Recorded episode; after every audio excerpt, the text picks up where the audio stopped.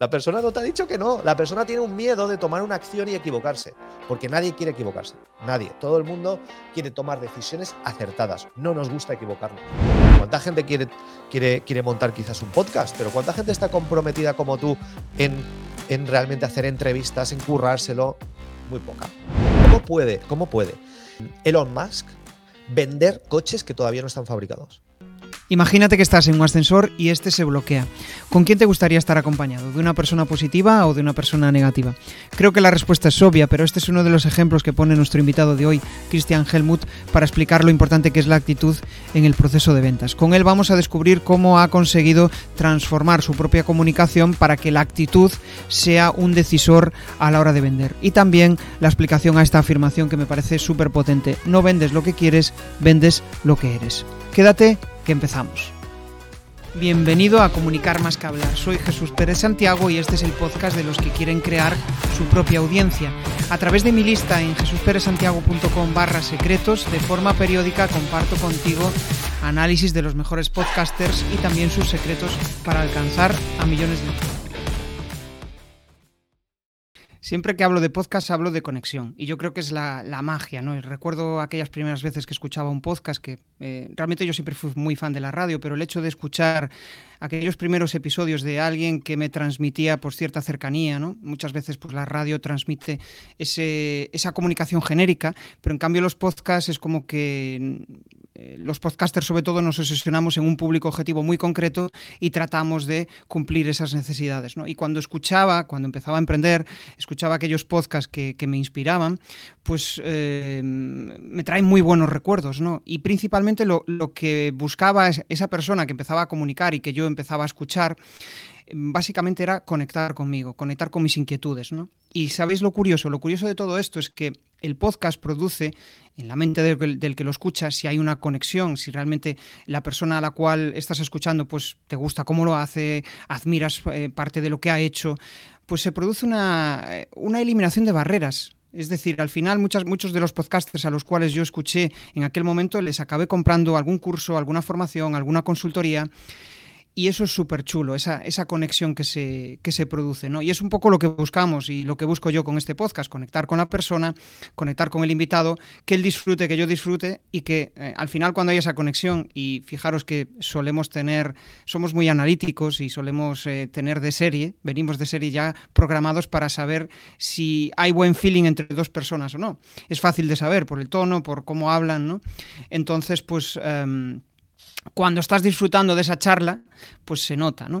Y la charla de hoy pues va a ser eh, muy entretenida, vamos a hablar de ventas, Cristian es un experto, lleva muchísimos años hablando de él, en, breve os hablaré de, lo que ha hecho, de cómo se lo ha montado, de las cosas que ha conseguido, pero antes de entrar ahí, una de las cosas que me gusta deciros, ya estamos en el podcast en directo, podéis, tenéis abierto el cajetín de comentarios, si queréis comentar algo está habilitado, y también para aquellas marcas que queréis crear vuestro propio canal de comunicación y empezar a comunicar a través de un podcast, en mi web os cuento cómo, en jesusperesantiago.com.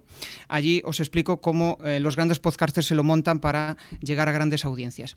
Y con esto, pues nada, una de las cosas más chulas que me gustaría aprender de hoy es básicamente cómo Cristian ha conseguido llegar a montar su propio proyecto, cómo ha conseguido eh, monetizarlo, cómo ha conseguido hacer un producto híbrido eh, cuando nadie en aquel momento lo, había hecho, ¿no? un producto híbrido mezclando digital y online. Y de eso hablaremos durante la charla. O sea que nada, le doy la bienvenida. Muy buenas, Cristian. Muy buenas, Jesús. Oye, fantástico que poder estar aquí contigo, compartir este, este ratito. ¿eh? Gracias por la invitación. Genial. Bueno, fíjate, eh, cuando empezaba a investigar un poco sobre, sobre ti, ¿no? Mm, al final tú tienes un proyecto compartido con Cristian, pero em, en este aspecto me gustaría más ahondar en la parte más personal tuya, no solo del proyecto. ¿no? Entonces, vamos a. Eh, la pregunta que siempre me gusta, con la que me gusta empezar es: ¿qué ha pasado, qué ha sucedido para que Cristian sea la persona que soy y se dedique a lo que, a lo que hace ahora mismo? Pues mira, Jesús, em, todo empezó, para que tengamos un poco de contexto, ¿no? La explicación es la siguiente. O sea, yo cuando empecé a emprender, creé mi propia empresa. Yo lo que hice es importar desde Alemania un, producto que aquí en España no tenía una representación. Y, la única forma de conseguir que ese proyecto arrancara era porque me faltaba una pieza fundamental. Y eso es lo que me ha llevado hasta aquí. Entonces, te, explico. Breve, ¿no? Porque, pero es importante que la gente, y quizás alguno, alguien, pues, pues le resuena, ¿no? Porque no fue fácil. Entonces, cuando yo no conseguí arrancar el, proyecto, claro, yo me preguntaba, ¿dónde está, ¿dónde está el problema? ¿Es el producto? Se ve que la gente, y a veces tiendes a pensar, bueno, pues este producto funciona en todos los lados menos en España, ¿no? Pero tenía evidencia clara que, podía funcionar incluso en países donde la economía no iba bien. Entonces, no era el producto, no era mi falta de entusiasmo, porque, porque tenía 18 años, pues había terminado el módulo de administración y finanzas, creé mi empresa, con lo cual tenía ganas, tenía pasión, tenía una buena actitud, pero, pero la pieza fundamental que me fallaba era que yo no conseguía que me compraran. O sea, no, no conseguía que me compraran. Y eso me frustró muchísimo porque es como cuando tú vas en quinta, pero tienes el freno puesto, ¿no? Estás gastando un montón de energía sin ver resultados. Hasta, hasta que eh, finalmente un mentor me dijo, mira, a ti lo que te falta es saber vender, o sea, saber lidiar con las objeciones, saber que alguien, eh, que tú vayas a un distribuidor y, te compre, ¿no? Y sin extenderme mucho, pues al final esta empresa llegó a arrancar, llegué a, a poder venderla porque en esos dos años que aprendí a vender, pues funcionó muy bien. Pero me di cuenta que yo estaba viajando por toda España vendiendo mi producto hasta que finalmente llegué a Getafe, en uno de los clientes que más vendía, y antes de vender la empresa, esto ocurrió, ¿no? Que yo me fui a Getafe a ver a un cliente que es el que más me facturaba, y esta persona, ¿sabe lo que, cómo facturaba Jesús? Él estaba en un garaje, en un garaje, eh, vendiendo a través de lo que entonces se llamaba una tienda online que la tenías que programar, pagar. Él pagó, todavía estamos hablando en pesetas, un millón de pesetas, 6.000 euros más o menos de hoy, para que alguien le programara una web y vendiera los productos que yo le vendía, los vendía a través de Internet. Esto me dejó, a mí me voló la cabeza. Yo le, yo... 2013, ¿no? Estamos hablando, o antes. No, no, no, antes, antes, del, del, 2013. Y, y, esta persona, Luis, me acuerdo perfectamente, eh, eh, empezó en Villaverde, luego se fue a Getafe.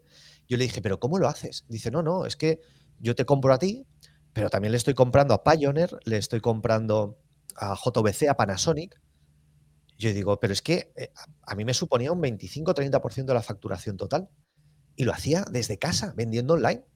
Claro, esto me voló la cabeza. Porque yo dije, yo tengo que aprender a hacer esto. O sea, vamos a ver, yo me estoy pateando aquí en España mientras tengo un cliente que, me está facturando una barbaridad y lo está haciendo desde su casa. O sea, eso a mí me, me voló la cabeza, ¿no? Entonces, yo cogí el concepto de lo que había aprendido de la venta del mundo offline, ¿sí? de patearse la, la calle, de visitar clientes, de tocar puertas, y luego averigüé cómo leche se vendía por internet. Y, eso ocurrió en eBay. O sea, yo compraba en eBay muchas cosas, pero un día vi que tú podías abrir tu propia tienda de, en eBay eh, online. Y así empecé. Eh, creé una tienda online. Y cuando yo vendí la empresa esta de distribución después de dos años, volví a Alemania, o sea, seguí más o menos el mismo patrón, empresa que en España no tenía una distribución, la cogí la distribución, pero en vez de patearme la calle, pues puse un anuncio en eBay y apliqué cosas que había aprendido de mentores eh, tanto de escritura persuasiva como de venta directa, lo apliqué en, eBay y eso fue un cambio brutal y pasé del mundo online al mundo offline y esto es lo que me ha llevado hasta aquí, la combinación de lo que aprendí de la vieja escuela con el mundo más, eh, más digital, por resumirte un poco. Y cuando uno sabe vender offline, también se olvida de vender online o no? ¿O se traslada ese conocimiento de un lado a otro casi sin problema, se integra? Porque en teoría, como ya sabes vender, ¿no? Claro, yo lo que hace, fíjate, yo lo combinaba porque eBay, mm, cuando alguien te compraba, me compraba, yo compraba un producto, ¿vale? Por 30 euros y lo vendía por 99 euros. La diferencia es la que me llevaba. Y, era ya beneficio eh, neto. ¿Qué ocurre? Que eBay me daba un teléfono del comprador, cosa que Amazon, por ejemplo, no, no, te da. Pero eBay te da el teléfono del comprador.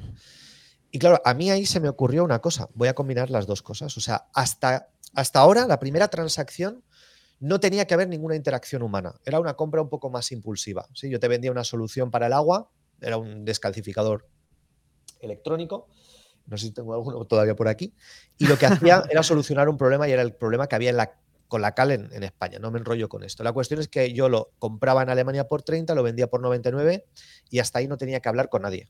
Lo único que iban a eBay, leían una carta de ventas, lo que hoy conocemos como la carta de ventas, que esto flipó a eBay porque me hicieron power seller. O sea, llegué a ser power seller en, tres meses en la categoría de jardín y de hogar y, me dijeron cuando todavía eBay estaba en la Avenida Mediterráneo en Madrid, oye, vente, porque estamos entrevistando a los top, a los top, top seller y nos encantaría saber qué haces tú en la categoría jardín hogar para ser top seller, sobre todo porque tus anuncios son de los más raros, ¿sí? ¿Por qué? Porque tenían un copy brutal, una argumentación espectacular. Y, y ¿qué pasa? Que cuando alguien me daba el teléfono, yo lo que hacía Jesús es llamarle. Entonces, a mí se me ocurrió que si tú me comprabas a mí un descalcificador electrónico, pues tú ese mismo día eh, pues claro, primero puedes imaginarte cómo me cambió la vida. En vez de estar pateándome a España, yo estaba en mi casa haciendo los paquetes, esperando a que Seur viniera y se los llevara. O sea, brutal. O sea, aunque ganara lo mismo, o sea, vamos, o sea, yo firmaba, hubiera firmado hace 10 años de haber podido hacer esto. Pero ahora con el teléfono yo, yo te llamaba. Entonces recibías una llamada y, simplemente te decía, oye Jesús, y tú decías sí, y yo te decía, oye mira, Jesús, soy Cristian, te llamo personalmente porque acabas de comprar el descalcificador electrónico, de hecho he visto tu pedido de las 12 y simplemente quería llamarte para comentarte que lo vas a recibir entre mañana y pasado por Seur, ¿vale? Oye, ¿te importa si confirmo contigo la dirección? Confirmaba la dirección, tú me decías que sí, te hacía una pregunta antes de colgar, oye, mira Jesús, antes de colgar simplemente me gustaría saber realmente, oye, ¿por qué has comprado este, este producto? ¿no? ¿Qué te llamó la atención? ¿Dónde vives? Y tú ahí me contabas, no, pues porque la lavadora es que hemos cambiado la resistencia, tenemos problemas con la cal, perfecto. Oye, pues mira, eh, te lo voy a poner muy fácil, te voy a mandar dentro de, lo que es el paquete vas a ver unas instrucciones donde vas a ver unos vídeos donde te enseño cómo lo montas en 10 minutos, ¿no? Y tú ya decías, oye, pues muchas gracias por llamar, oye, genial. Oye, mira, ya que estamos hablando, o sea, ya que estamos hablando, simplemente por, por curiosidad, Jesús, oye, eh, ¿cuánta agua bebes tú al día? Y te pillaba un poquito descolocado, ¿cuánto agua bebo? ¿Pero a qué te refieres? Sí, ¿no? O sea, normalmente nos recomiendan beber X litros al día. ¿Tú, cuánto bebes? Y de esta forma, pues lo que yo hacía era lo que ahora se conoce como un upsell, venderte un producto de osmosis inversa que lo compraba por unos 120, 130 euros y lo vendía a 400. O sea, el margen era brutal, ¿no? Es lo que hoy se conoce como un upsell, un maximizador de beneficios. Entonces, imagínate, Luis, que de 10 personas que me compraban el producto inicial de 99, yo a las 10 les llamaba, pero conseguía que cuatro, entre tres o cuatro, una conversión de un 30% como mínimo, me compraran un producto eh, a un precio mayor. O sea que era la combinación de las dos cosas lo que yo fui detectando que es, es brutal. Entre, em, entre, líneas leo varias cosas. La primera, yo, o sea, al final em, te ayudaste de copies para conseguir vender en, el online, ¿no? Al final te aprovechaste del expertise de otros y dices, venga, vamos a poner aquí a vender el producto y eh, de esta forma conseguías vender un producto de bajo coste, digamos, lo que hacías era escuchar, llamar y escuchar, escuchabas a, tu, a tu interlocutor o a ese cliente que te había comprado y básicamente lo que hacías es, en lo que tú eras bueno, en las llamadas, ahí es donde le vendías el producto de alto valor, ¿no? Efectivamente, exacto, exacto.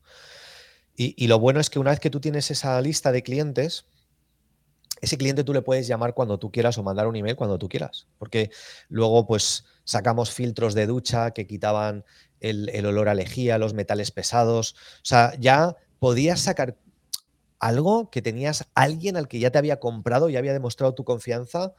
Ostras, y luego, luego ya se me ocurrió la suscripción. Ostras, te mando los cartuchos de la osmosis inversa. No te preocupes, sí, que yo cada tres meses ya te envío los cartuchos. Ya entras en un recurrente. Y, o sea que, en, fin, ya la cosa empezó ahí a despegar y a hacer cosas que, que, bueno, ahora las vemos más normales, ¿no? Pero en aquel entonces no era tan, no era tan común, ¿no? porque, porque la gente no se anunciaba de esa forma, no hacía eso. O sea que al final, si sabes vender, da igual el medio en el que sea. Una vez aprendes a vender, eso no se olvida. Sí, exacto. O sea, si, aprendes eso, las estructuras fundamentales, eh, tanto si es la venta por escrito como la venta verbal, articulada con, voz, eh, realmente puedes vender lo que sea, lo que sea. Pero sin eso es, a veces no solamente sirve un buen producto, sino saber transmitir lo bueno que es ese producto y de tal forma que la persona tenga el deseo de comprarte y tenga el deseo de comprarte a ti independientemente del precio. Creo que hay una cosa que se olvida mucha gente y es que detrás de la venta siempre hay una investigación, un proceso de entender lo que necesita tu cliente. El otro día escuchaba un podcast que hablaba de, una persona que decía, joder, veo muchos emprendedores que tienen muchas ideas de negocio, pero es que mm, probablemente no están ni dentro de ese sector ni comprenden bien a su cliente, ellos ven una necesidad y, buscan una solución. Y ahí yo creo que es donde está la parte de los vendedores de comprender muy bien a tu público objetivo y gracias a eso, gracias a esa comprensión, y, gracias a generar la suficiente confianza poder, poder llegar a ellos. ¿no? Eh, ¿A dónde voy con todo esto? Eh, realmente cuando... Mm, o sea, tratar, tratar de vender para mí es un proceso, pues eso, de fuego lento, de fuego... Y supongo que en todo ese proceso, aunque seas un vendedor experto, un vendedor que lleva mucho trajín, em, vamos, que, em, haya conseguido grandes resultados, supongo que habrá bajones en ese camino, ¿no? De decir, joder, tío, hostia, no estoy consiguiendo. ¿Cómo ves tú eso desde tu perspectiva y también desde la, cantidad de gente a la que has ayudado a ser closer de ventas? Em, ahí la parte de mentalidad yo creo que es la clave, ¿no? Pero ¿cómo se alimenta eso para, para estar siempre a full de ventas? Claro, pues la respuesta también va a depender. Hay productos o servicios, da igual, que también son cíclicos. ¿A qué me refiero? Que, quizás se pueden vender muy bien en una temporada concreta y luego en otra temporada, pues oye, no te van a funcionar tan bien, ¿no? O sea, los helados se van a vender más en verano que en invierno. Está, está clarísimo.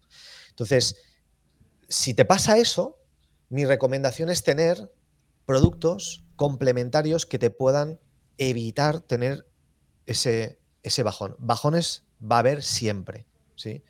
También son necesarios, porque es lo que te permite decir, oye, ¿qué puedo estar haciendo mejor? ¿Qué puedo hacer de diferente? ¿Cómo me puedo diferenciar? ¿Cómo puedo articular el mensaje de otra forma? Empezaba a salir también competencia en esos productos que, yo estaba vendiendo en, en, eBay. Pero cuando tú tienes esa seguridad, esa, esa confianza, dices, bueno, pues da igual, me puedo meter en, otro nicho de mercado. Y si no quiero meterme en otro nicho de mercado, no pasa nada. Es como, hay que seguir perfilando el hacha. O sea, tú, un cuchillo, cuando vas cortando, cuando lo dejas de afilar 10 días, un mes, va a cortar menos. Lo que pasa que no notas el, desgaste gradual hasta que un día dices, ostras, esto, es que esto no corta.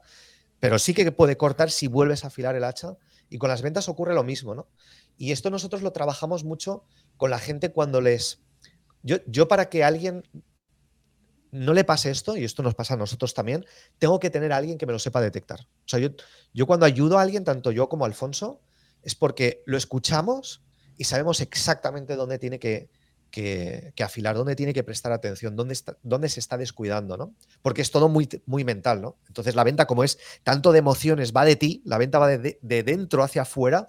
Tú cuando alguien está vendiendo, no, eh, queda todo al descubierto. ¿no? Está todo desnudo. Ves los miedos, las inseguridades, las fortalezas, la mentalidad, la resiliencia. Lo ves todo. Entonces, es, algo que hay que trabajar de forma continua y es como el médico, pues que a veces el médico necesita otro médico para que le dé el diagnóstico adecuado.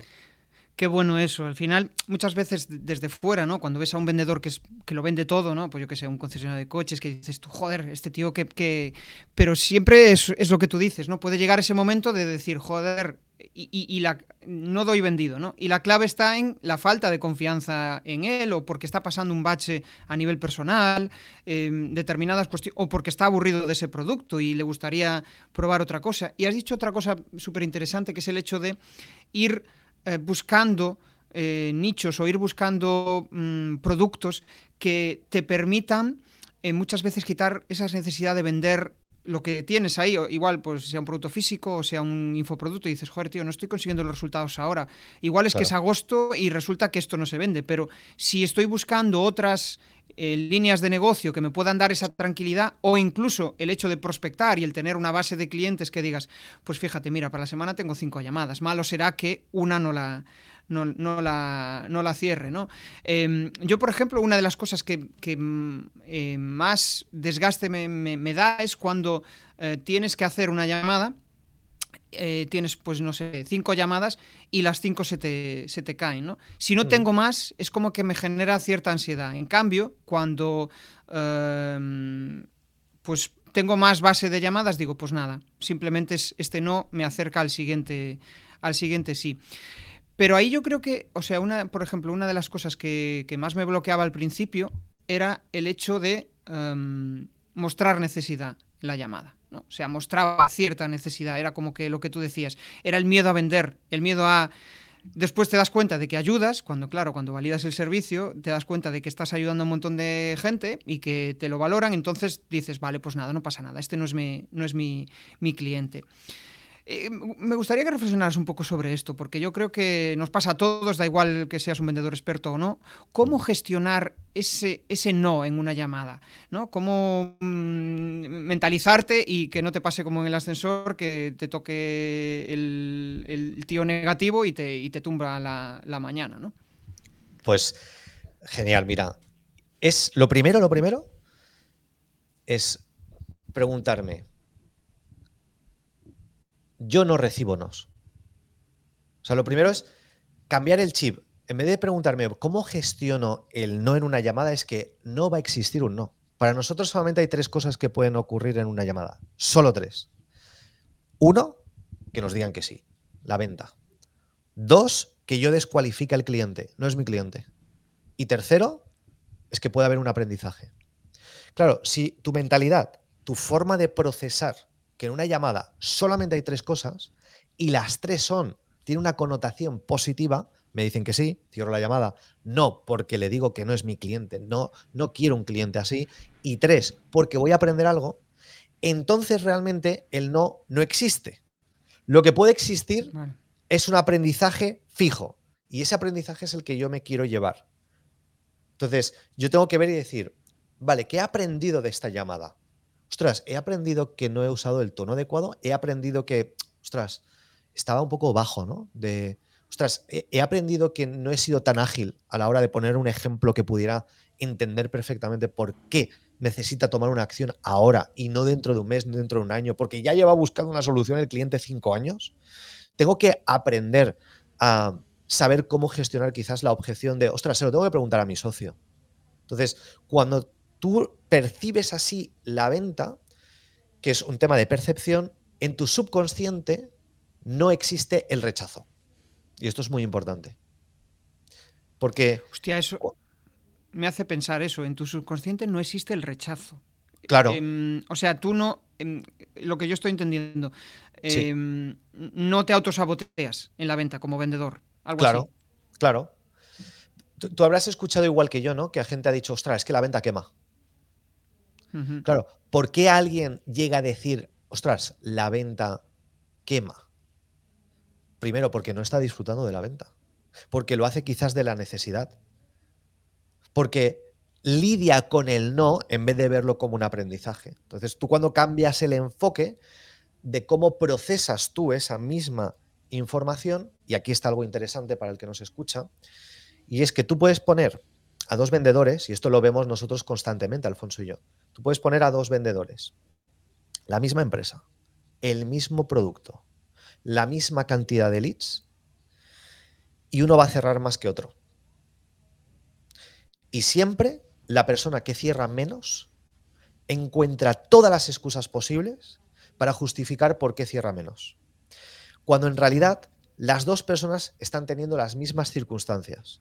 Y esto si me lo llevo a un extremo para que se entienda aún mejor cómo influyen las circunstancias en nosotros, quizás también te ha pasado Jesús o el que nos está escuchando que conoces, y yo, es mi caso, yo conozco a personas que son gemelos o gemelas y han vivido las mismas circunstancias, circunstancias malas, nada favorables, familias desestructuradas, no han tenido una estabilidad quizás emocional en su hogar, las mismas circunstancias, han vivido lo mismo durante el mismo periodo de tiempo. Pero ahora fíjate, uno o una de ellas piensa, ostras, ¿por qué la vida me ha tratado de esta forma? ¿Por qué me ha tenido que pasar esto?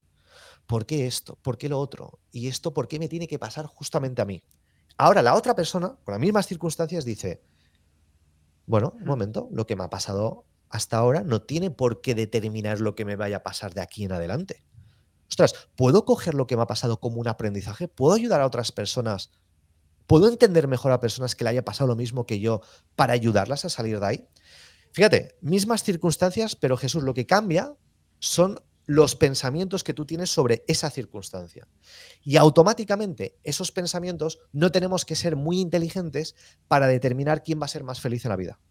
La persona que ante las mismas circunstancias piensa de una forma negativa o piensa de una forma positiva, porque los pensamientos van a determinar que tus acciones, una persona con la mentalidad, con el, el modo víctima, no, es que es imposible, no puede tomar decisiones o acciones que le lleven a resultados positivos. Siempre va a entrar en un círculo vicioso ¿sí? de no me sale, esto a mí no me sale, yo no sirvo para nada, pero la persona que las circunstancias, los pensamientos son, ostras, esto lo cojo yo para empoderarme de aquí, vamos, esto es algo, me voy a demostrar que esto es posible. Automáticamente las acciones que toma le llevan a qué? A un resultado completamente diferente. Entonces, lo único que tú puedes controlar en una venta son tus pensamientos y en la vida también. Por eso es un reflejo tan claro lo que te pasa en la vida, cómo lo metes y lo transmites en, una venta. Porque son todas tus creencias las que salen por tu boca. ¿sí? La frase de la abundancia del corazón habla la boca es totalmente cierta, porque de lo que tú tienes dentro va a salir todo. Claro, porque al final te estás vendiendo a ti mismo. Realmente no estás vendiendo tu producto, estás vendiendo tu confianza en el producto, tu confianza en ti mismo, tu confianza, ¿no? el hecho de, eh, hablan por ahí de que el miedo a la venta pues es uno de los miedos más comunes junto al de hablar en público. Exacto. Es, eh, ¿no? es como esa sensación de, uy, le voy a vender algo y, y, si no le funciona, y si no sé qué, y si tal. ¿no? Ahí yo creo que la gestión de las expectativas es clave. O sea, yo te pongo sobre la bandeja lo que hay, sobre la mesa lo que hay, y eh, tú decides, puede ser que vaya bien o que vaya mal. ¿no?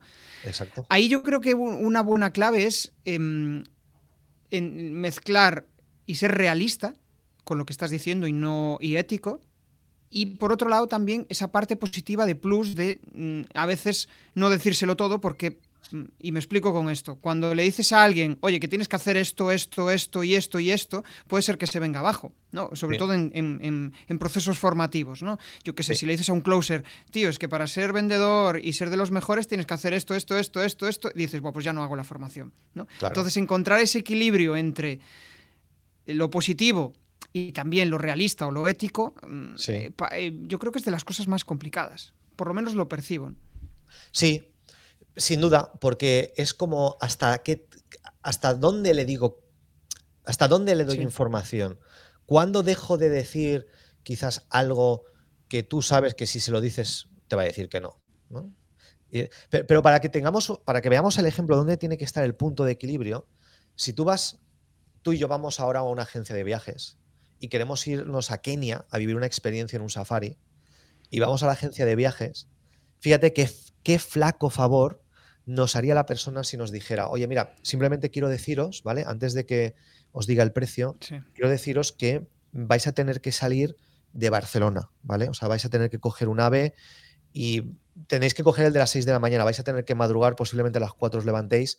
Luego el viaje son de 18 horas, ¿vale? Entonces, eh, iros descansados porque vais a llegar molidos. O sea, no te lo venden así. ¿Por qué? Eh, ya me quitaste las ganas. Claro, ya me quitas las ganas porque no es eso lo que compro. Eso es irrelevante. Eso forma parte de un proceso que yo ya sé que voy a tener que pasar por eso y que jamás me quejaré y me iré a la agencia de viajes y le diré, oye, es que no me dijiste que tenía 12 horas de vuelo, ¿sí?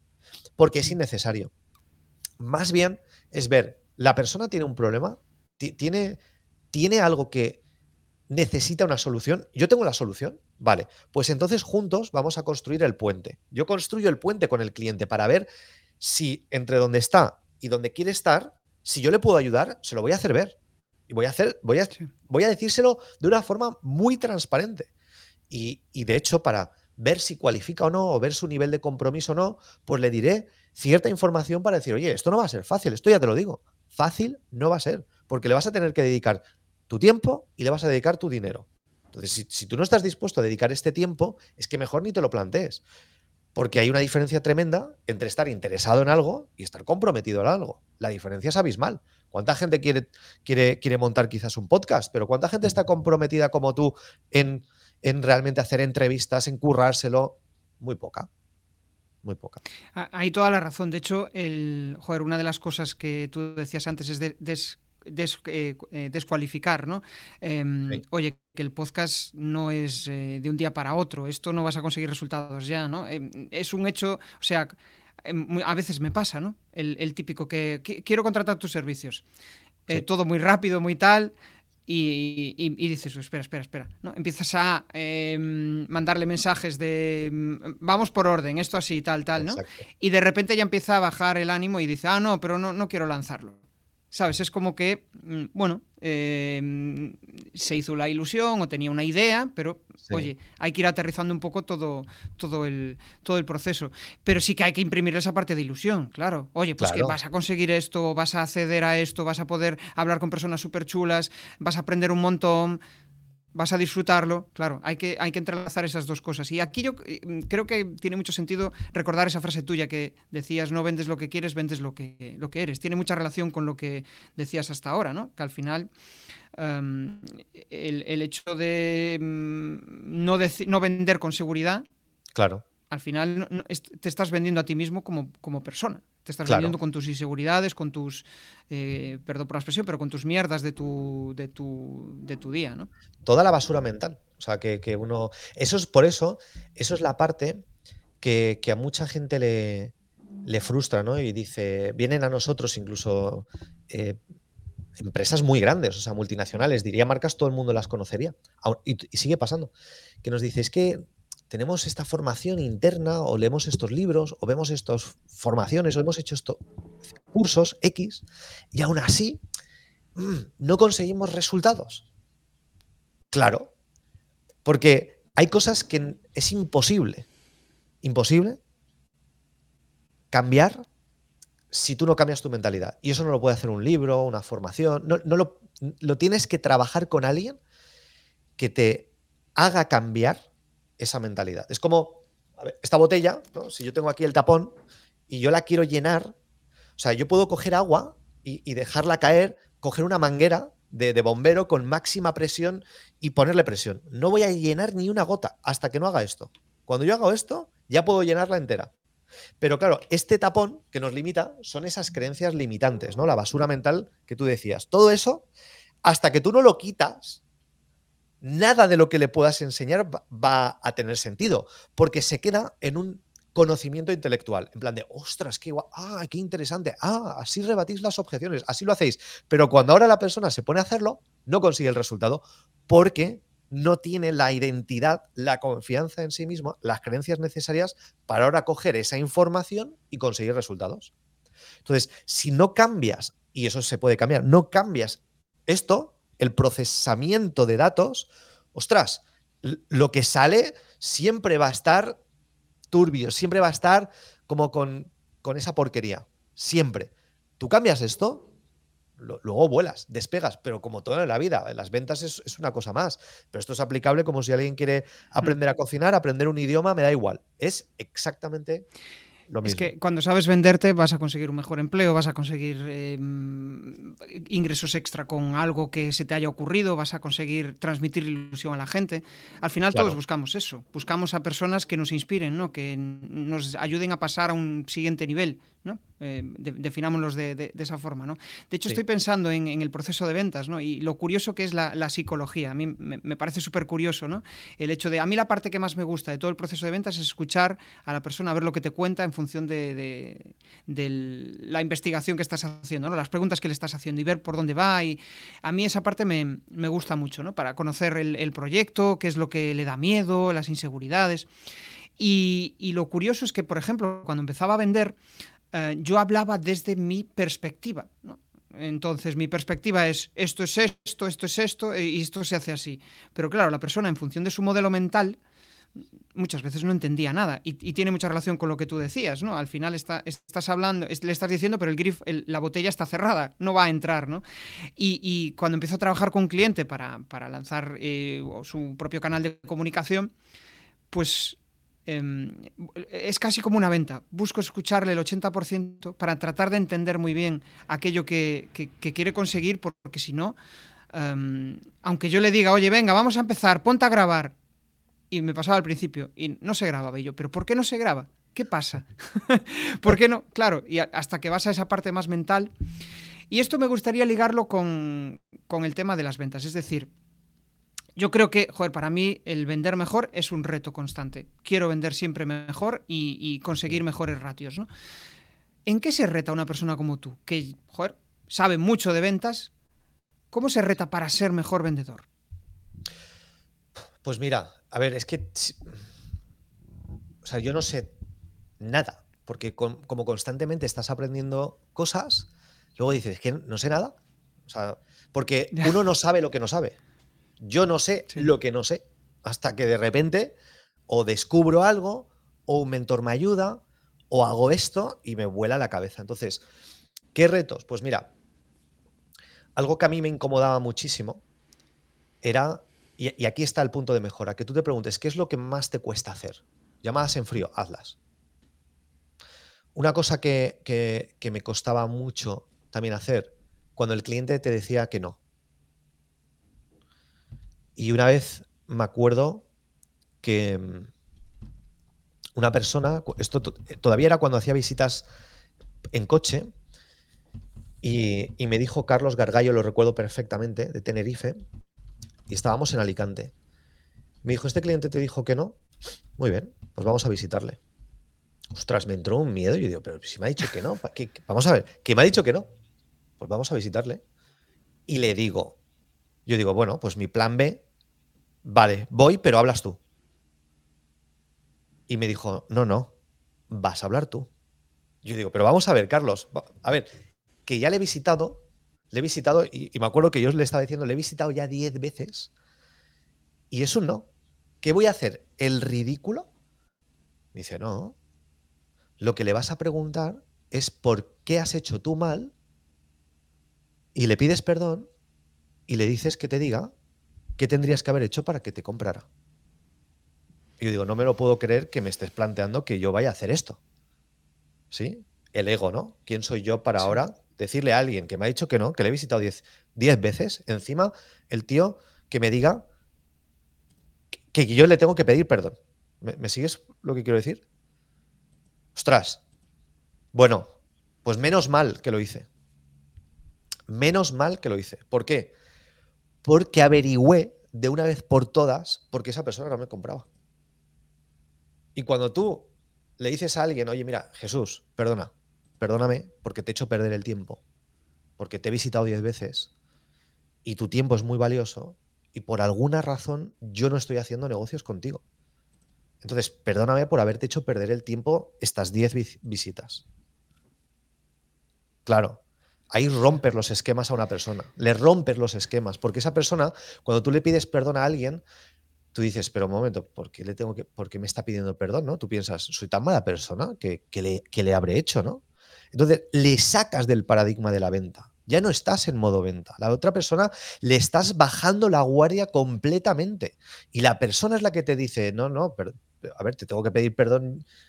Yo es que no sé qué te he hecho, ¿no? Y tú Dices, no, no, es que. Y ahora la persona te dice, no, es que, a ver, mira, te, puedo ser sincero y tú, claro. Y tú dices, para eso estoy, ¿no?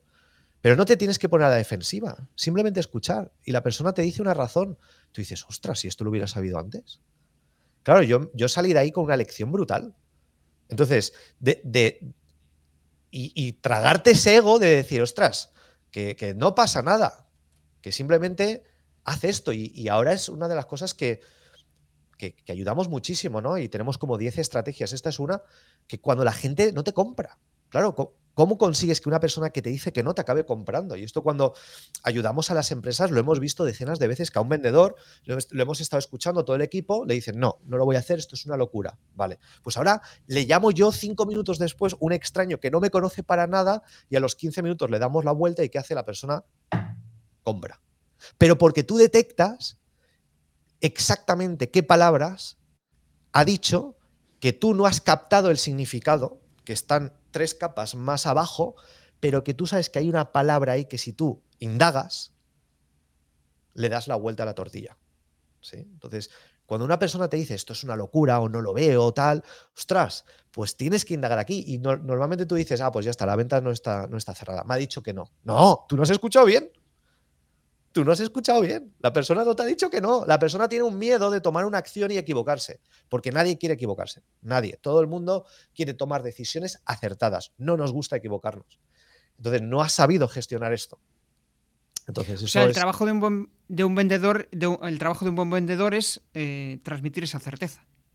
Sí. Te compra la certeza. ¿Cómo, puede, cómo puede, cómo puede em, Elon Musk vender coches que todavía no están fabricados? Pues porque tiene tal certeza, pero la certeza la lleva al siguiente nivel. Tú si ves un interruptor, un enchufe, un interruptor de estos de luz en tu casa, tú cuando lo enciendes te paras a pensar y decir, un momento, a ver Jesús, no sé si aprieto, ¿qué va, a pasar si no se enciende la luz? A que tú aprietas el interruptor con la total certeza de que cuando hagas así se enciende la bombilla. Tienes certeza absoluta. No dudas ni un segundo. De, hecho, si alguien te dijera, Jesús, para, espérate, que quizás no lo enciendes, tú dirías, pero estás tonto, que mira, mira, mira, mira lo que pasa. ¡Tan! La luz. Porque vas con esa certeza por la vida. ¿Qué pasaría si tuvieras esa certeza en las ventas? Claro, pero eh, yo ahí igual lo veo más simple. Cuando vendes un producto, pues yo qué sé, esto es un. Eh, esto es para esto y funciona para esto, pero en algo tan relativo como la formación o los infoproductos, ¿no? Donde al final es una transformación de la persona. Al final es una. La persona va a pasar de un punto A a un punto B. Sí. Ostras, jugar ahí eh, y dar esa certeza, es encontrar ese, equilibrio es, es, fastidiado muchas veces, ¿no? Porque es Uf, es que ahora no, eh, no, es el momento, eh, ese tipo de situaciones, ¿no? Que, eh, la típica objeción de no es el momento, ¿no? Es, más fácil con un servicio, es más fácil. Porque es más difícil con un producto porque un producto, yo puedo comparar, tú me puedes comparar este móvil con otro móvil igual y lo puedes comprar en una tienda o en otra. Porque el producto es lo mismo. Pero cuidado, cuando tú vendes un servicio, realmente el servicio, no compran el servicio, sino compran una mejor versión de, esa, de él mismo o de ella misma. ¿Entendemos? O sea, una, una, persona si compra una formación como la tuya sobre, imagínate, cómo, cómo montarte un podcast, no compra la idea de me voy a montar un podcast. No, es lo que significa para esa persona tener un podcast. Es, eso es lo que hay que averiguar, porque eso es lo que no tiene precio. Porque montar comprar un servicio y digo, ostras, me, puedo montar mi propio, mi propio podcast, ¿vale? Pero tengo que averiguar qué es lo que significa para esa persona montarse su propio podcast. Quizás es llegar a gente que de otra forma es incapaz de llegar.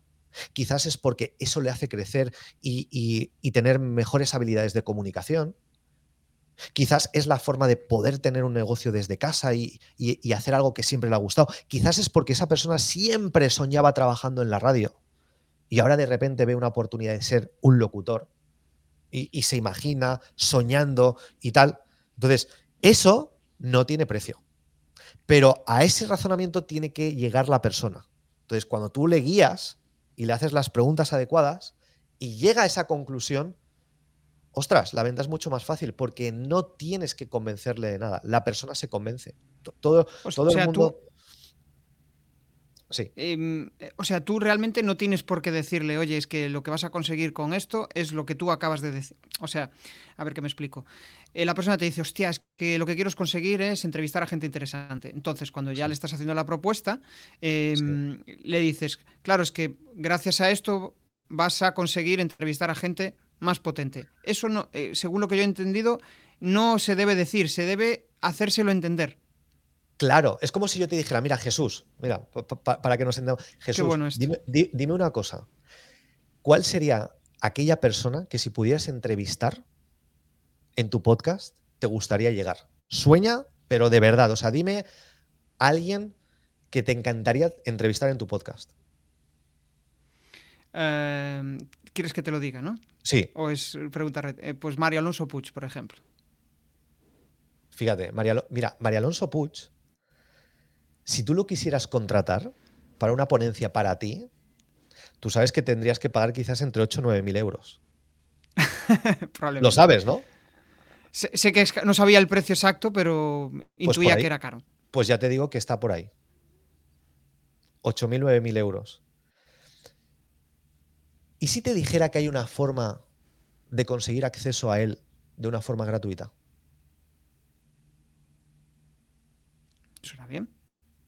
Ya me estás vendiendo el... ¿Entiendes? Porque ya estamos comparando algo, porque ahora puedo ir más en profundidad, porque para ti Jesús, ¿qué significaría poder entrevistarte con, con María Alonso Puig? De verdad, tú imagínate que lo tienes en tu programa y acaba la entrevista.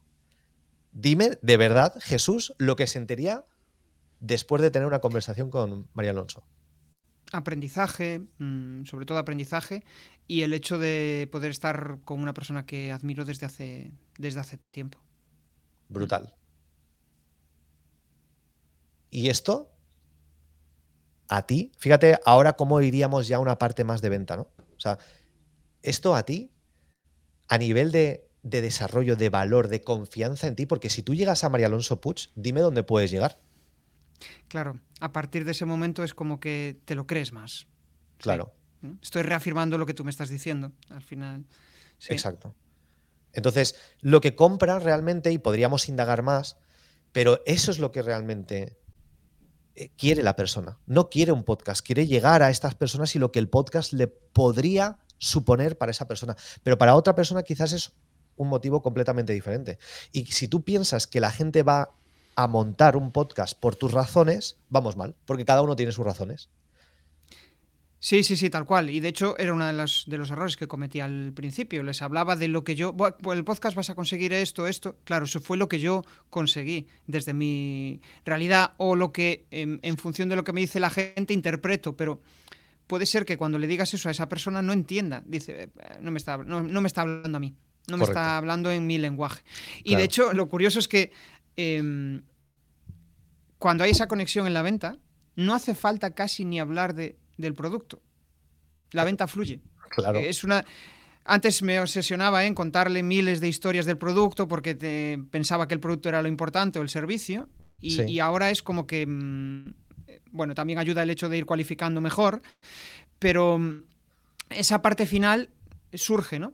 El cierre de venta, que parece como el más complejo, quizá es el más sencillo, porque ya ha pasado diferentes peldaños la persona y, llega un punto en el que simplemente es ver, eh, confirmar contigo que, eres el, que tenía pensado y que el servicio, vamos, que le vas a poder ayudar. Esa, confianza final, ¿no? Yo creo que va creo que va por ahí. Claro. Ostras, de lo que dijiste, tío, o sea, lo que interpreté más que, te más bloquea a la hora de vender es el hecho de, de los noes, ¿no?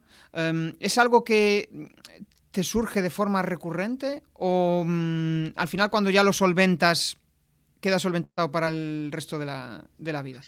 Hay una cosa que cuando eso ya lo solventas es como cuando vas en bicicleta, ¿no? O sea, tú ya no puedes volver a tener cuatro ruedines, o sea, los, los dos ruedines laterales. Eso ya es muy difícil, aunque hayan pasado años, que tengas que volver a, tener los ruedines de, apoyo, ¿no? O sea, puedes tardar un poco más o menos, pero ya has pillado el punto de equilibrio para ir con dos ruedas. Con las ventas ocurre lo mismo. La única desventaja que existe con las ventas es que te oxidas rápidamente. O sea, si, si yo estoy, eh, no sé, imagínate, 10 días sin, sin vender, me, oxido rápidamente. Es como cuando te vas de vacaciones y vuelves a la normalidad, te cuesta, ¿no? Arrancar. Es como que, ostras, estás ahí ubicado, entra una pereza, ostras, ahora, tal. Es esa sensación. Entonces, la venta, nosotros siempre decimos, o sea, aunque hagas roleplays, eh, hagas ventas, hagas llamadas, todos los días tienes que hacer eh, algo. Todos los días. Claro, eh, ¿Cuesta? Bueno, pues si tienes un negocio y tienes una empresa es que lo tienes que hacer, porque dime tú, o sea, yo conozco empresas que pueden estar 10 años con deudas, pero no pueden estar un mes sin ventas. Entonces, lo ideal es que estés vendiendo todos los días y estés haciendo aquellas cosas que más te cuestan porque es donde más desarrollo personal vas a tener y donde, donde luego cuando tú contrates a una persona de ventas, luego podrás saber hacerle las preguntas adecuadas para saber si esa persona cualifica. Pero si tú nunca lo has hecho, tú nunca has hecho llamadas en frío y contratas a alguien para que te haga prospección, pues tú no sabes si lo hace bien o mal, porque tú nunca lo has hecho. No tienes una referencia. Pero entonces, si tú tienes una referencia, luego es mucho más fácil que alguien que delegues esa parte. Claro, tienes que primero saber de qué va eso y, y, después vas a poder delegar con mayor confianza. Total. El hecho de mm, Claro, es como transmites el conocimiento y, te olvidas y sabes que está bien. Hostia, dijiste algo ahí que, me pareció súper interesante, que era el, el, hecho de ligar eh, la venta em, con las inseguridades, ¿no? Y, mm, se me fue el santo al cielo. Estaba pensando en, varias cosas a la vez. De hecho, em, me gustaría seguir y hilar un poco esto con, el tema de eh, los infoproductores. Vale, ya, ya, me, ha, ya me ha vuelto la, la idea. Vale. Antes dijiste algo súper chulo que era oye, ¿y si te ayudo a llegar a Mario Alonso Puig de forma gratuita? ¿no? Y una de las cosas que yo me planteaba para hablar contigo antes de, antes de la charla era, joder, tío, conseguiste acceder a Vilma Núñez, conseguiste acceder a muchos infoproductores. Vale, ¿qué hay que hacer? O sea, ¿qué tengo que hacer para llegar a Mario Alonso Puig o para llegar a Vilma Núñez o para llegar... Al final, creo que la clave eh, y, es atreverse, lanzar un mensaje, un buen copy y punto pero hay alguna receta más que, nos pueda ayudar en ese camino. Sí, mira, cuando la gente nos dice, oye, ¿cómo llegasteis a entrevistar a Gran Cardón? Oye, ¿cómo, ¿cómo pudisteis hacer una entrevista tan surrealista en un restaurante y entrevistaros y comer con Jay Abram? Y que accediera a, eso cuando tienes que pagar por una hora 25 mil dólares, ¿no? Y yo le digo, es que es más fácil porque, porque tú estás soñando en hacerlo, pero no lo estás haciendo. No estás tomando ninguna acción concreta. Y aquí un consejo muy, ¿cómo lo hacemos nosotros? Y es, a cada persona, aunque seas un extraño, le puedes convencer de algo si esa persona lo que le motiva, y esto es lo que hay que encontrar, es más allá del dinero. Y dirás, pero un momento, ¿cómo puedes convencer, por ejemplo, en este caso a Jay Abram, ¿cómo le convencisteis? Lo voy a decir tal cual como lo decimos. ¿Cómo convencemos a Jay Abram para que quede con nosotros, para que hagamos una entrevista y, gente, y que encima nadie nos conoce allí. Porque la gente decía, yo, yo flipo, o sea, flipo. Nosotros no tenemos miles de seguidores, nada de gente que digas, ostras, allí somos súper conocidos, tenemos un canal de YouTube de millones, nada, cero, cero, no nos conocen allí, ¿sí? no saben ni pronunciar nuestros nombres. Pues muy sencillo, escuchamos una entrevista de Jay Abram y Jay Abram decía, mira, ¿sabes qué? Yo ahora, con mi edad, a estos 70 años, y aquí es donde hay que escuchar bien, ¿no? Saber lo que, lo que esa persona quiere a esa edad. Decía, yo en Estados Unidos ya lo tengo todo hecho. Yo ahora me voy a mercados como Asia, porque ellos no conocen lo que yo hago. Yo en Estados Unidos ya me conoce todo el mundo. Yo ahora, a mi edad, yo ya no necesito dinero. Yo lo que quiero es que mi conocimiento, lo poco que tengo, pero lo que sé hacer bien, pues que lo pueda llevar a otras culturas, a otros idiomas, a otras personas. Claro, esta persona lo que, lo que te está diciendo entre líneas es que quiere dejar un legado. Eso es para él importante, relevante en ese momento de su vida. ¿Sí? Entonces le mandamos un email, que el email tenía tres líneas. ¿Sí? Estimado Jay Abram, somos Alfonso y Cristian, hacemos esto en España. Nosotros nos vamos a ver en San Diego con tal persona que tenemos en común. Nos encantaría, nos queda un día más, nos encantaría entrevistarnos contigo y ayudarte a que nuestra comunidad en España y en Latinoamérica pudiera llegar a conocer lo que tú haces a través de una entrevista que nosotros traduciríamos al español. Y nos encantaría poder hacerlo en esta fecha. Un fuerte saludo, Alfonso y Cristian. Postdata, nos inspiraste muchísimo cuando hiciste esto, esto y esto, algo muy concreto. Un saludo. Veinte minutos después, contestación perfecto, lo vamos a hacer. En este sitio es donde nos vamos a ver. Nosotros no dábamos crédito, pensábamos que era una broma. Yo tuve que llamar a la oficina y hablé con su hija y le dije, oye, mira, soy Cristian. Ah, sí, Cristian, que os acabamos de responder. Y yo, ostras, pues es verdad.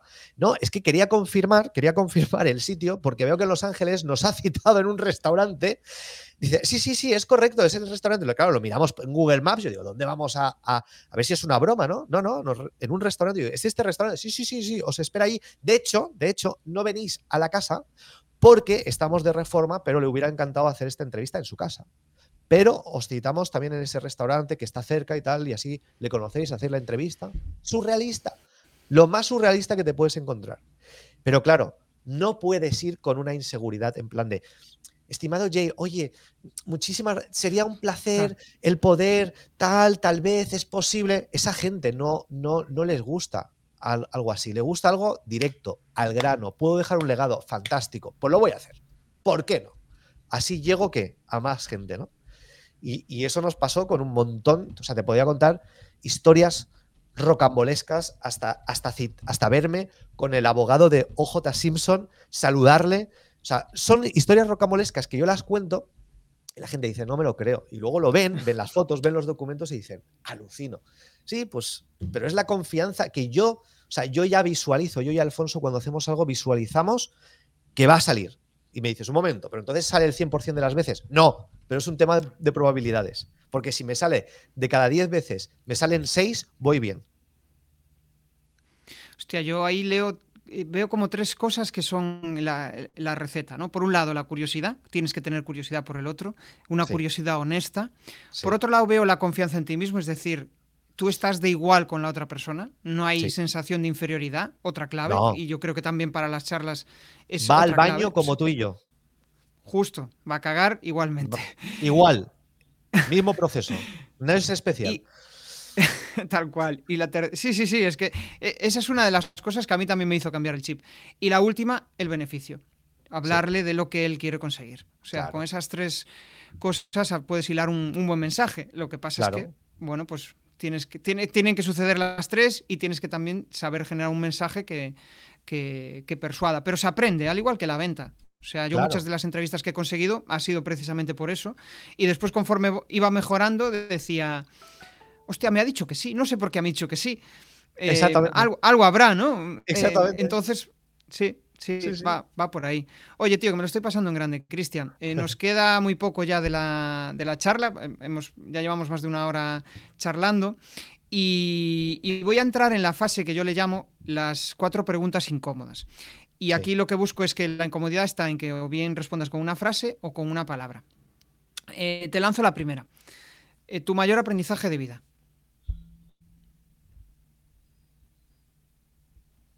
Ser padre. O sea, ese es el mayor aprendizaje.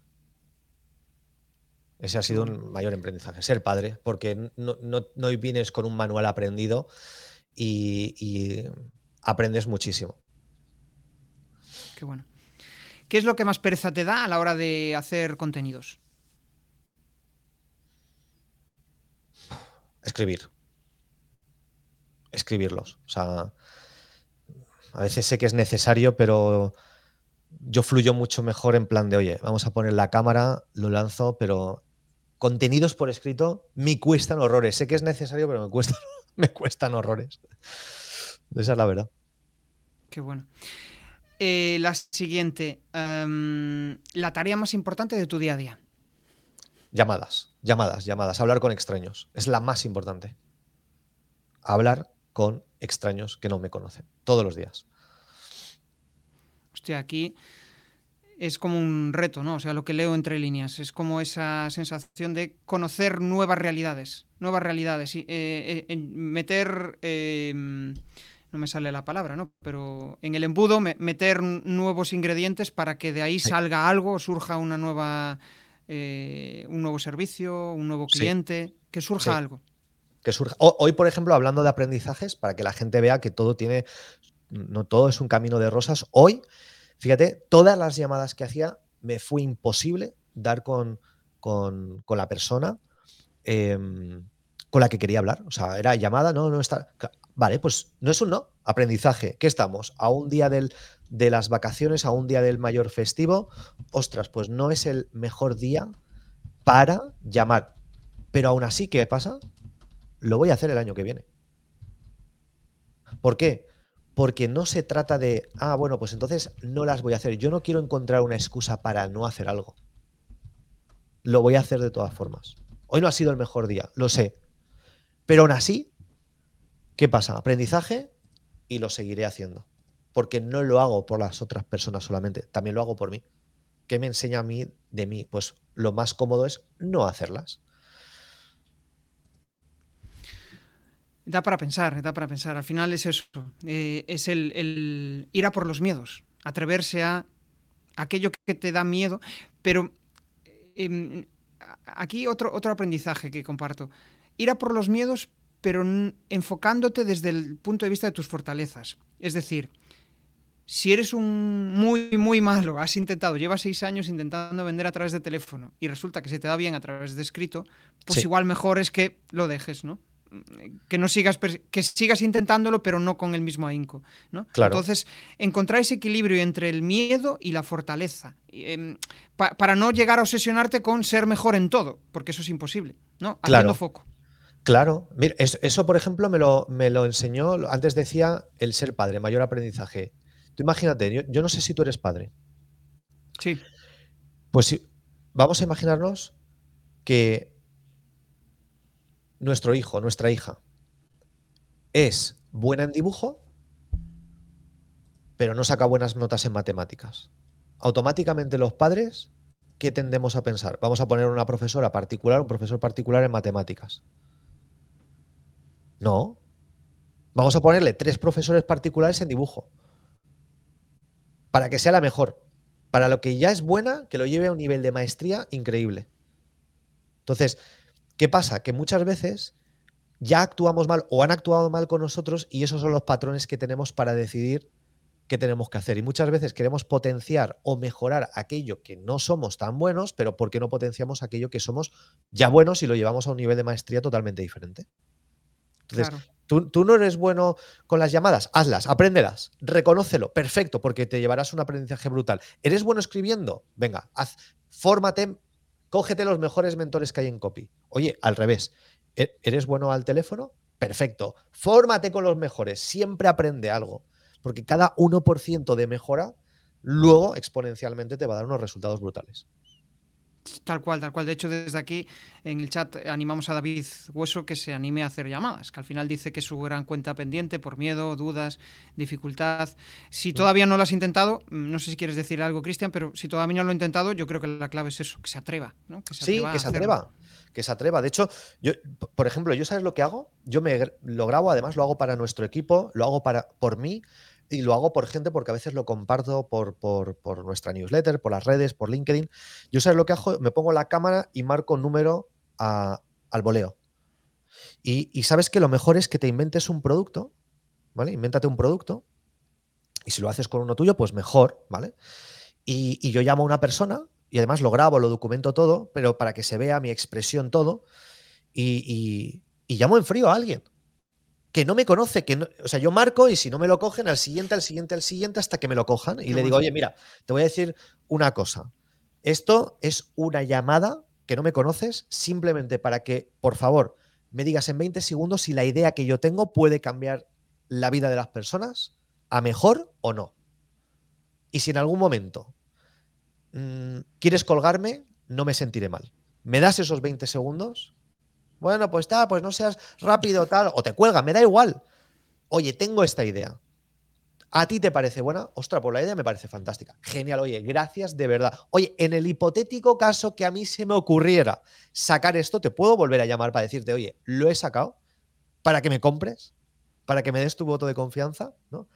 Hostia, ahí estás trabajando la inseguridad del, miedo al no, del, estoy hablando a un desconocido que, me va a rechazar, que me va a no sé qué. Y, ostras, pues, eh, puede ser una muy buena forma de validar ideas. validar, a, ver, lo que surge, ¿no? Y, si esto lo llevamos a un concepto en el cual filtras el perfil de las personas y lo adaptas, ostras, se pueden conseguir grandísimos resultados, ¿no? Hay mucha gente que habla de eh, la llamada en frío, que no se consiguen resultados. Obviamente, depende de lo que vendas. Si eres una multinacional y te puedes permitir llamadas en frío, es que consigues buenos resultados. Simplemente es insistir, tener a personas que estén llamando ahí y por pura estadística va a haber alguien que te, que te va a comprar. Por eso los call centers siguen funcionando. Claro, claro. Y el que lo haga de forma diferente, pues conseguirá mejores resultados aún. El que, el que sea capaz de no sonar a vendedor en los primeros segundos, y, no llegue con un tono de hola, buenas tardes, hablo con el señor Jesús Pérez, pues eso ya automáticamente te activa a ti el mecanismo y dices, me están llamando de un call center y me están queriendo vender algo. Pero si lo hago ya de forma diferente, lo primero que te digo en los primeros segundos te desmonta, pues ostras, entonces mm, va, es que va a haber otra conversación. Tal cual, tenemos un mecanismo mental que cuando nos están vendiendo automáticamente desactivamos. Yo supongo que será por eh, mera supervivencia, no, lo sé. Hay algo ahí conectado que cuando nos están vendiendo, si percibimos que no nos van a ayudar, eh, automáticamente desconectamos. ¿no? Esto es como, eh, mm. a mí me gusta el ejemplo este que pusiste del ascensor. Si estás en el ascensor con alguien que, mm, al cual tienes que ayudar, pues no, mejor estar con alguien que te, que te inspire, que te diga, no, te pasa, no pasa nada, venga, vamos, ¿no? Por instinto de supervivencia. Claro. Qué bueno. Sí, sí. De hecho, David dice que mezcla llamadas e email, David Hueso, que mezcla llamadas e email, pero cuando ve dificultades tira del, tira del email. Claro, supongo que será, al final será donde él más, donde él más cómodo se, siente y donde consigue más resultados. Y esto tiene mucha relación con lo que decías antes. Oye, y si consigues entrevistar a Mario Alonso Puig, ¿cómo te vas a sentir? ¿Qué vas a conseguir? ¿no? Claro, dices, hostia, si, si este tío me dijo que sí, pues me voy a comer el mundo, ¿no? Entonces, eh, cuando ves resultados es cuando empiezas a ser mejor vendedor. Claro. Siguiente pregunta, y con esto ya nos vamos, que llevamos un, buen rato charlando. Yo, seguiría encantado. Ah, la siguiente pregunta es, eh, he visto que, habéis retomado el podcast esta semana. ¿Una cosa que te gustaría conseguir con el podcast? Pues mira, me gustaría que lo llegáramos al, al millón de personas que nos escuchen. Eso es como la cifra que tenemos ahí estamos ahí obsesionados de forma sana, cómo llegamos al millón de personas que nos escuchen, porque, ostras, hablando español, eh, llegamos a España, Latinoamérica, hay muchos millones de personas a los que podemos llegar y la idea es esa. Eso nos gustaría. Qué bueno, qué bueno. Vale, te, pregunto ya la última. Eh, un reto para los próximos 12 meses. Vale, reto 12, los siguientes 12 meses, sobre todo finalizar 2023, ese, eso es nuestro objetivo en estos meses y para el 2024 también lo vamos a extender, es poder ayudar a más empresas. Nosotros hasta ahora hemos ayudado mucho a gente que no tenía, que quería aprender una profesión, a ganarse la vida y, y lo hemos conseguido, ya hemos formado a más de 1.400 personas. Nuestro reto, nuestro objetivo es que ahora lo hagamos pero con las empresas. Vemos que siguen habiendo empresas que tienen un gran producto, tienen un gran servicio y no consiguen cerrar esos presupuestos, eh, no saben cerrar mm, las ventas. Y, y, vamos, nos encanta que vamos por buen camino. Ahora nos vienen muchísimas empresas de renombre muy grandes a los cuales les podemos estar aportando y estamos ayudando a mejorar sus ventas, porque ahora sabemos que, ostras, cuando una empresa le va bien, el efecto cascada que crea en que los trabajadores tienen una mayor estabilidad, mayor venta, pueden aportar más valor, se pueden expandir, pueden hacer más inversiones, pues sabemos que de las ventas que pueda depender de una empresa, ostras, se genera un efecto positivo colateral tremendo. Entonces, foco absoluto, ayudar a empresas. Qué bueno. Genial. Bueno, entramos fase final. Ahora sí que te pido que nos compartas tus coordenadas. Con las coordenadas me refiero a que nos compartas dónde pueden localizarte, si quieres lanzar algún spam de valor, algo, alguna reflexión final y, con ello nos, despedimos. Pues mira, si van Alfonso y Cristian, Cristian con CH, ¿vale? Alfonso y Cristian, todo junto, ¿eh? Y Cristian con CH. En alfonsoycristian.com, oye, pues ahí es donde nosotros, si alguien se quiere, yo qué sé, suscribir, a, recibirá pues un, email diario aportando valor, con pepitas, con ideas.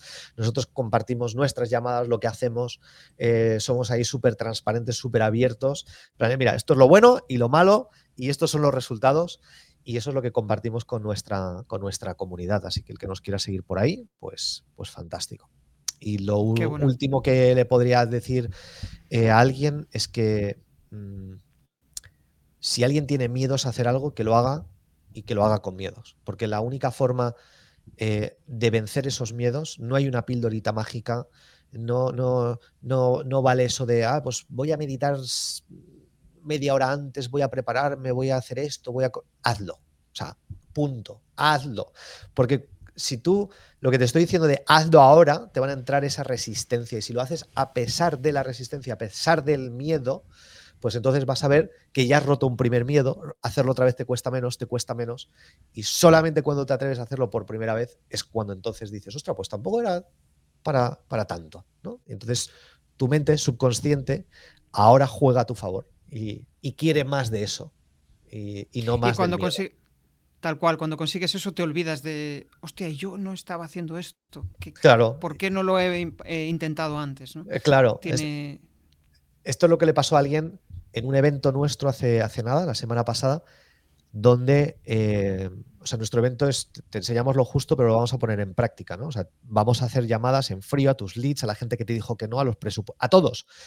Y, y, eso, había alguien que se atrevió a hacerlo y, claro, le, cogió el gustillo muy rápidamente porque dijo, ostras, es que ahora sé lo que estoy dejando de ganar, es que ahora lo sé, es que, es que esto lo voy a hacer todos los días. Ah, amigo, pero durante seis años te has dicho que esto no lo ibas a hacer jamás.